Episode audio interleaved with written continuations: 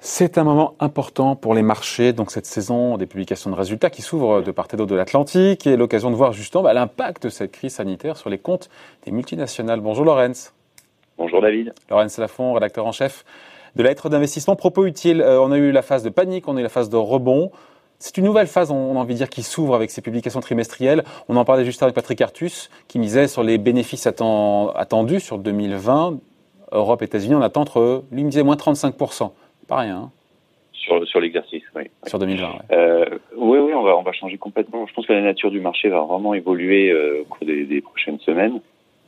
Parce que c'est vrai que après avoir ignoré le coronavirus, le marché euh, a paniqué. Il y a eu un, il y a vraiment une chute extraordinaire. Derrière, on a un rebond qui est lié à cette panique, c'est-à-dire qu'au bout d'un moment, avec l'action des banques centrales et un pessimisme extrême des investisseurs, il y a une, sorte, une forme de capitulation qui a eu lieu. Donc on a rebondi.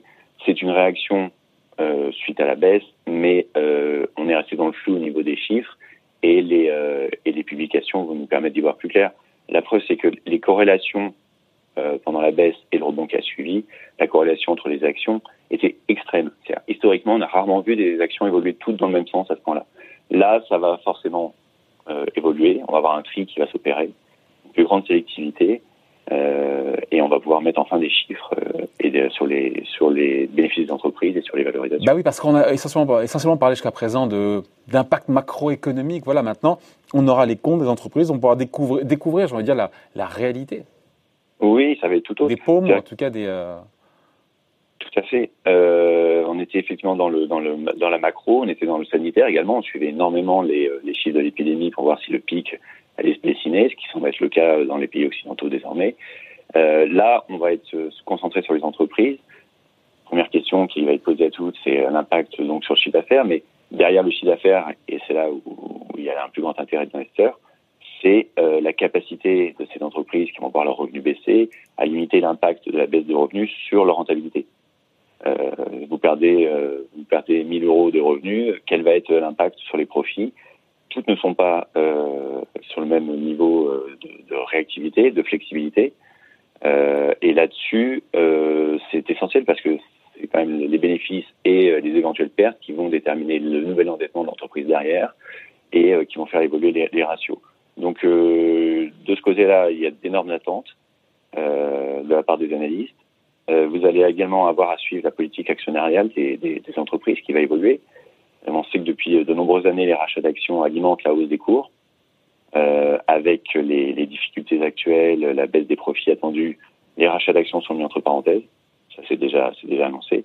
Mais vous avez également les dividendes. Euh, alors, on a un prisme un peu franco-français, c'est-à-dire qu'ici, on a déjà vu énormément de baisses de dividendes. Euh, 25, 30%, parfois des suspensions totales. Euh, c'est pas toujours, euh, à mon sens, justifié, dans le sens où on a des entreprises euh, très saines qui, euh, qui ont réagi dans ce sens-là sous la pression politique. C'est pour ça que je parlais des phénomènes franco-français. On voit qu'à l'étranger, il y a moins, moins de, de, de, réactions à la baisse sur les dividendes, moins de suspensions, en tout cas pour l'heure. Euh, en France, ça a été assez violent, donc euh, là aussi, il y, a, beaucoup de, y a beaucoup d'incertitudes. On, on, attend de voir comment les entreprises vont, vont, vont publier et annoncer leurs leur décisions là-dessus. Euh, et vous avez également les prévisions. Euh, lorsqu'on a une publication de résultats, on a, on a les chiffres du trimestre, mais on a également la prévision pour les mois, les mois à venir. Qu'est-ce qu'on attend justement Quelles sont les prévisions aujourd'hui Moi, je, je, retiens juste ce que m'a dit, ce que j'ai vu par ailleurs aussi, sur l'année, en tout cas sur 2020, euh, on attend entre 35, entre 30 et 40% de baisse des résultats. Oui, alors ça, c'est qui est juste global une, une violence rare. Oui, alors ça, c'est c'est fait un peu, euh, c'est fait un peu euh, avec un, en tirant un, un, trait assez, assez large sur les, les prévisions macro, donc on détermine ça globalement. Euh, quand vous regardez en détail les prévisions actuelles sur les, les, les entreprises, a, déjà il y a une forte révision sur les trois derniers mois de moins 10% des estimations. C'est exceptionnel, ce n'était plus arrivé depuis 2009. Quand vous regardez le détail sur le premier trimestre, on attend moins 7,5 sur le marché américain, sur le SP500, et moins 16 sur le Stoxx 600 en Europe. Donc déjà, vous avez un écart de 10 points entre les États-Unis et l'Europe. Ça justifie parce que l'épidémie est d'abord arrivée sur le ouais. sur le vieux continent plutôt que sur, sur l'Amérique. Euh, moins 7,5 aux États-Unis, ça paraît quand même un petit peu optimiste. On a hâte de voir le détail, mais euh, ça, ça, tiendra, tiendra pardon, probablement pas. Euh, sur le deuxième trimestre, et là c'est en termes de prévision, on verra comment ça va être ajusté, mais sur le deuxième trimestre, on attend moins 19 sur le SP500 aux États-Unis, donc, et moins 30 en Europe. Là encore, euh, la, la, surperformance, on va dire, attendue du marché américain, avec moins 19 reste seulement pour moins 30, reste à prouver, parce que pour le coup, et comme vous l'évoquiez avec euh, Patrick Artus, euh, l'économie américaine est plus sensible au cycle, euh, et l'effet sur la consommation va se sentir dès le deuxième trimestre, avec des revenus en forte baisse pour les Américains. Euh, il y a moins de, il y a plus de flexibilité, on va dire, pour les entreprises, mais ça se ressent également pour le consommateur aux États-Unis.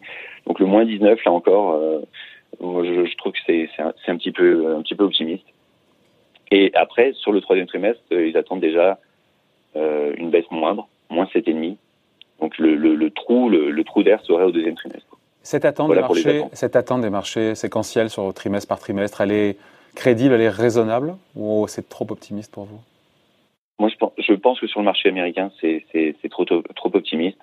Euh, sur le marché européen, on a, on a des fortes révisions très marquées. Euh, sur le marché américain, alors c'est vrai que le poids de la technologie aide, car la technologie pour l'instant reste, euh, en tout cas dans les estimations, en croissance. Euh, mais ça paraît quand même difficile, euh, difficile. Et c'est pour ça que je pense que le flux de nouvelles sur les publications à venir risque d'être plutôt négatif. Euh, on a vu les banques hier soir aux États-Unis qui, qui, ont publié les premières banques. Et alors, ça donne quoi? on a, eu, JP Morgan et, euh, et Wells Fargo. Bah, ça donne que les, bénéfices ont fondu comme neige au soleil parce que euh, d'importantes provisions ont été passées. Et ils passent des provisions pourquoi? Parce que les cartes de crédit des consommateurs américains vont faire défaut dans les prochaines semaines et les prochains mois. Et donc ça, forcément, ça va jouer et, ça annonce, ça annonce en tout cas un deuxième trimestre très difficile, euh, difficile aux États-Unis. Donc c'est pour ça que le moins 19, il est peut-être un petit peu, euh, un petit peu encore haut en termes d'attente sur le sur le SP500. Hum. Donc cette phase de stabilisation sera sujette à OK, encore une fois, au gré des annonces qu'on va avoir et de oui, et pouvoir mesurer les pots cassés entre guillemets pour les entreprises.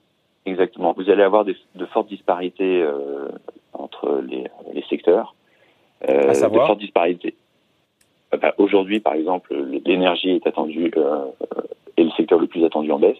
On est sur des estimations à moins 48, moins 48 euh, De baisse des profits au premier trimestre. Voilà, exactement. Ouais. Les, matières premières, la consommation euh, non, non, essentielle, tout ça est attendu en forte baisse. Euh, L'industrie est à moins 20. Euh, en revanche, vous avez encore les utilities, donc les services aux collectivités, Ouais. Vous avez la santé, la technologie qui sont attendus encore en croissance le premier trimestre. Ça ne tiendra probablement pas au deuxième. mais voilà, vous avez des fortes disparités. ça, ça va, voilà, pour revenir à ce que je disais au début, c'est vraiment un nouveau marché qui s'ouvre. Marché plus dans la réflexion plutôt que dans la réaction, comme ça a été le cas ces dernières semaines. Euh, Avec plus de discrimination et de séparation du bon grain et de livret. Exactement. Ouais. Une moindre corrélation entre les titres. Et euh, vu que le flux de nouvelles devrait quand même se gâter, euh, on aura probablement un CAC 40 qui, qui, est plutôt sur le haut de, de, de son de, de, sa borne actuelle, on va dire. On le voit plutôt revenir entre 4000 et 4005 plutôt que, que vraiment poursuivre sa hausse euh, vers les 5000. Allez, on en reparlera. Merci en tout cas. Merci beaucoup. Laurence Lafont, rédacteur en chef Merci, de lettres d'investissement. Propos utiles. Merci. Bonne journée. Bye. À bientôt. Bye.